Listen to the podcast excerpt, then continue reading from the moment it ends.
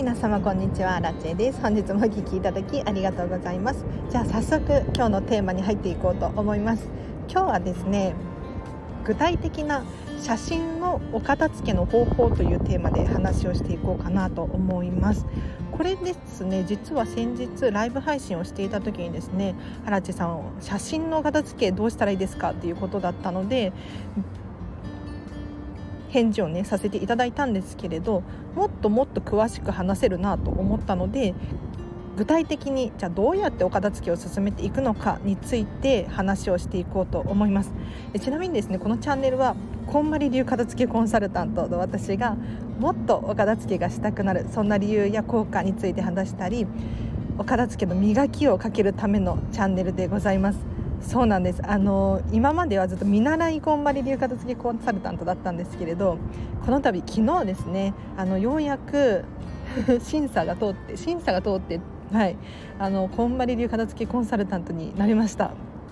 でただねまだ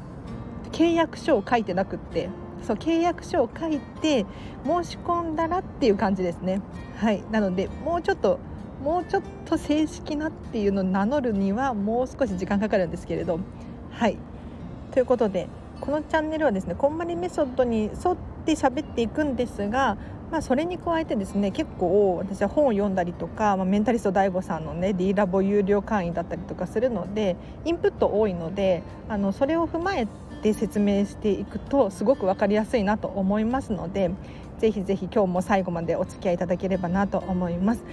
でもねあのお片付けの方法ですね。写真のお片付けなんですがこれポイントが2つあってですねまずポイント1つ目はですね思い出の品は後回しにしようです。これ写真に限らずなんですけれどお手紙だったりとかあとは誰かからいただいたプレゼントだったりとかこういった思い出の品に関しては全てのお片付けの最後の最後に手をつけるようにしていただきたいんですよ。というのもいきなりお片付けしようと思って写真から手をつけてしまうとですねこれはなかなか終わらないです。例えばなんですけれど思い出に浸ってしまったりとかあんなことがあったよねあんな辛いことがあったよねこれは楽しかったよねなんていうふうに思いを巡らせているともう1時間2時間経ってしまうんですよ。これだとあのいくらお片付けをね時間をがっつり設けても目の前が片付いていないなんていう現象が起こってしまうのでぜひ写真だったりとか思い出の品関係はですねお片付け例えばお洋服とか書類とか本とかいろいろあると思うんですけれどこういったもののお片付けの最後の最後にするとはかどると思います。はい、でポイント2つ目なんですけれど写真のお片付けの方法はですね年代別で片付けていってほしいなと思います。これどういうことかっていうと写真たくさん持ってると思うんですよ。はい。もう子どもの時からね学生時代から大人になってからとかいろいろあると思うんですが写真を全部まとめてやるのではなくてなんとなくでいいので年代ごとに分けてからお片付けをするとすごくはかどります。でどうして年代別に分けてお片付けを進めるとはかどるのかっていうとですねこれはですねあの人の脳っていうのは同じような出来事を考えるとスムーズに考えられるんですよね。でこれはですね写真のお片付けに限らず例えばお勉強するお仕事をするっていうのでも応用転用できる方法なんですけれどどうやら人って 同じようなカテゴリー種類のものに関しては流れで脳がスムーズに働くんですよ。なので写真のお片付けも年代別で片付けをしていくことによってこう記憶がね何て言うのかなつながっているんですよ。はい、なのでこう思い出を思い返すのも非常に楽だったりするんですよただこれがもういろんなカテゴリーバラバラでやってしまうとですね頭があっちこっち行ってしまって大変なんです。処理が追いつかなくなるんですよ。これは本当に写真のお片付けに限らずお勉強とかね皆さんしている時もそう感じることがあるんじゃないかなって思うんですけれど A を考えてる時に急に B が来てもすぐに対処できなかったりするんですよね。なのでぜひあのお片付けに関してはなるべく同じようなカテゴリー年代別っていうのが一つの、うん、目安なんですけれど年代ごと年代別以外にもですねここどどこどこに行った思い出みたいな感じでなんとなくカテゴリーで分けておくと本当にスムーズにいくのでぜひ参考にしてみてほしいなと思います。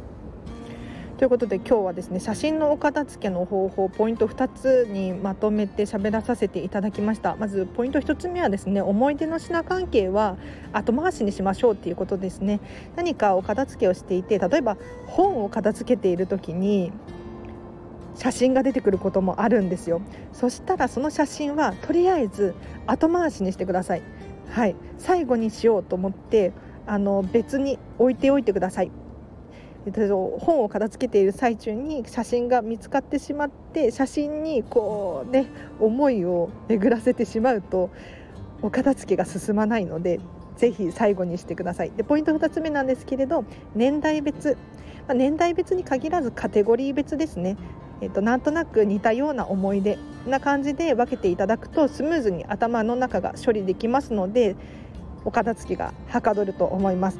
で最後にですねもう一個今度はおか写真の捨て方について喋らせていただいてもいいですか？写真って捨てるの難しくないですか？これ私のね、えーと、私もお片付けのコンサルなので実際にレッスンでお家にお伺いして写真のお片付けだったりとか思い出の品のお片付けをお手伝いさせていただくんですけれどやっぱりね写真を破いて捨てるとか切り刻んで捨てるっていうのは難しいわけですよ。でよっぽどなんか怒りが溜まってたりとかしたら別かもしれないですがなかなか顔が写ってるものを捨てるのって難しいですよね。じゃあそんな時具体的にどうしたらいいのかっていうとですね写真や思い出の品関係ですねぬいぐるみとかもそうですねできれば見えないようにして見えない袋だったりとかに入れて手放すことをしてみてください。そうするとですね結構スムーズに手放せるんじゃないかなと思います。例えばなんですけれど封筒に入れてみたりとか、まあ、色のついた柄のついたビニール袋に入れてみるとかあとは紙袋とかもいいと思います。ぜひ、えーと、見えないようにして手放すと手放しやすいかなと思います。でさらにこれはどうしても捨てたいんだけれどなんか手放しがたいみたいな。どうしてもなんか辛い思い出があるとか苦しいみたいな場合はですね塩を振ってください。はい。塩で、まあ、浄化するっていうのかな。これはこんまりさんの方の中にも書かれているんですけれどあの気持ちの問題ですね。はっきり言って。塩を振って具体的にどうなるかっていうのは分からないんですけれど、まあ、お清めみたいなイメージで塩をまいて手放すと結構あのすっきりと手放せるかもしれないです。でさらにさらにどうしてもそれでも無理っていうものに関してはですねあの神社とかお寺でですねお焚き上げっていうのをしていますのでぬいぐるみとかそういうだと思うんですがお人形とかもね受け付けているはずなのでぜひネットで調べていただいてあの写真のおお焚き上げとかっていう感じで受け付けてくれている神社があるはずなのでぜひ参考にしてみてほしいなと思います。でもちろん今日紹介させていただいたのは私の一例なのでもう全然破いて捨てられるとかねえーと、ぐしゃぐしゃって手放せるっていう方はそれでも全然 OK だと思います、まあ、写真って言ってもね写真ですからね。あのなんか私はそんなにスピリチュアル系はよくわからないのであのまあ何ていうのかな全然普通に捨てたりしますね 例えば私全然普通に捨てちゃったので言うと、まあ、写真はさすがに封筒とかに入れて捨てるんですけれどそうだなプリクラとかなんだろうああいうのは結構ポイポイって捨てちゃってますね躊躇なく捨ててます。はい、なのであのご自身に合った方法で手放していただくっていうのが一番いいと思いますのであの荒地さんがこう言ってたからこうしなきゃダメとかそんなことはないんですよ。はい、なのでぜひあの写真のお片付け難しいよっていう方いらっしゃいましたら参考になればいいなと思います。最後にお知らせをいくつかさせていただいてもいいですか？えっと LINE で公式アカウントやっておりますこちらはですね私の完全無料のメルマガです毎日毎日お片付けに関する情報だったりとか生活に役立ちそうなことを300文字くらい流し送らさせていただいております。多分12分で読めると思うのでぜひお友達登録していただいてあ荒地さんから LINE 来たということでねお片付けのモチベーションにつながると思うんですよ。なのでそんな感じで使っていただければなと思います。でさらに特典としてですね私アラチに無料でメッセージが送れる設定になっております、えっと、このチャンネルのご意見ご感想だったりとか私に聞いてみたい質問お悩み何でも結構です。送ってみてください。今友達がねめちゃめちゃ少ないので高確率で返事が返ってくると思います。はい。であとはですねインスタグラムやってます。こちらはですね私のお片付けの様子レッスンの様子が写真で見れたりとか、まあ、私本を結構読むのでおすすめのお片付けに関係する関係しない本いろいろ紹介しています。でさらに私の私生活が少し見れるようになっているのでぜひ気になる方いらっしゃいましたらお友達あフォローしていただければなと思います。でそう。昨日なんですけれど実はこんまりメディアジャパンっていうねこんまりさんの日本の会社ですね。こちらからあの正式なこんまり流片付けコンサルタント合格通知が届いてですね、はい、これからちょっといろいろ手続きをしなければならないんですけれど一応正式なこんまり流片付けコンサルタントになれそうです。ありがとうございますもうこのチャンネルはですね多分7ヶ月目かな？8ヶ月目？あれ？なんですけれど、はい、このチャンネルであの毎日毎日お片付けに関する情報を喋っていったらですねやっぱりお片付けのことをたくさん考えるようになりましたね。でそこで得た知識とかアウトプットすることによって定着したお片付けの情報とかがすごく役に立ちました。なのでこのチャンネルをね聞いてくださってる方々のおかげです。本当に本当にありがとうございます。で一応昨日付けかな？で正式なこんまり流片付けコンサルタントみたいなんですよ。ただ私の私の 都合なんですけど全然あの落ち着いていなくって。こんまり流片付けコンサルタントとして正式に活動しだすのは多分6月からだと思います。はい、なので6月からはオンラインレッスンだったりとかお片付けのコンサルタントですね。えっと、私がお片付けするのではなくって皆様がお片付けの方法を覚えるっていう、はい、お片付けのレッスンオンラインだったりオフラインだったりっていうのができるようになるのでもし気になる方いらっしゃいましたら LINE 公式アカウントでではですねカミカミなんですけれどあの随時募集しておりますので気になる方いらっしゃいましたらメッセージ送ってみてください。ちょっとねまだ初初なので値段をね正式なコンサルタントになるとこれくらいの水準でやってくださいねっていう金額があるんですが、ま、オンラインに関してはちょっと割引しようかななんて思っていてちょっとまだね決めてないんですけれどはい。なので、えーと、もし気になる方いらっしゃいましたらメッセージを送ってみてください。で6月以降の予約はもうすでに受け付けておりますのでぜひぜひお気軽に聞いてみてほしいなと思います。ちょっと私もね的確にこれはこうだよって言いたいんだけれど全然私の あの